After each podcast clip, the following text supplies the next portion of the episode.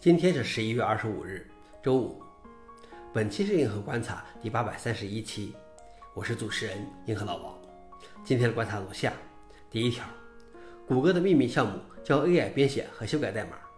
这个名为 Pitchfork 的秘密项目现已转到谷歌实验室，旨在教代码自己编写代码和重写。Pitchfork 能够通过机器学习技术训练 AI 编写代码、修复 bug 以及更新代码。其最初目标是构建一款工具，可以将谷歌的 Python 语编程语言代码库更新到较新版本。但随着时间的推移，该项目的目标转向一个通用系统，可以减少人类开发者编写和更新代码的需要，同时又能保持代码质量。消息来源：Business Insider。老王点评：我觉得早晚有一天，绝大部分编程工作都会变成计算机自己进行的了。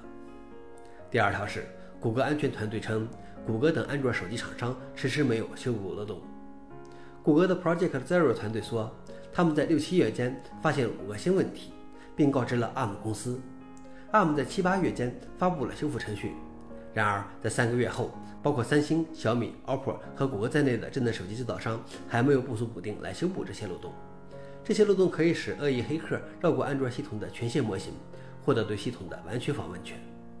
消息来源：Engage。老王点评：安全问题的解决链路，光是上游着急也不行。最后一条是，GitHub 正在测试 Markdown 中嵌入 JavaScript。GitHub 正在内测在其仓库内的 Markdown 文件内嵌入 JavaScript 代码，这被称之为 GitHub Blocks。Markdown 通常用来做代码仓库的说明和文档。通过嵌入 JavaScript，调用 GitHub 提供的 RESTful API，可以使 Markdown 文件变成动态的。它的用例包括渲染和字体和颜色。在格式化的表格中显示 JSON 数据，显示仓库分析，如贡献者、问题统计、拉取请求、显示图表以及动态演示应用功能。消息来源 d e l Class。老王点评：这样就把 Markdown 变成了副文本的动态的了，是不是和 Markdown 本身的初衷背道而驰了？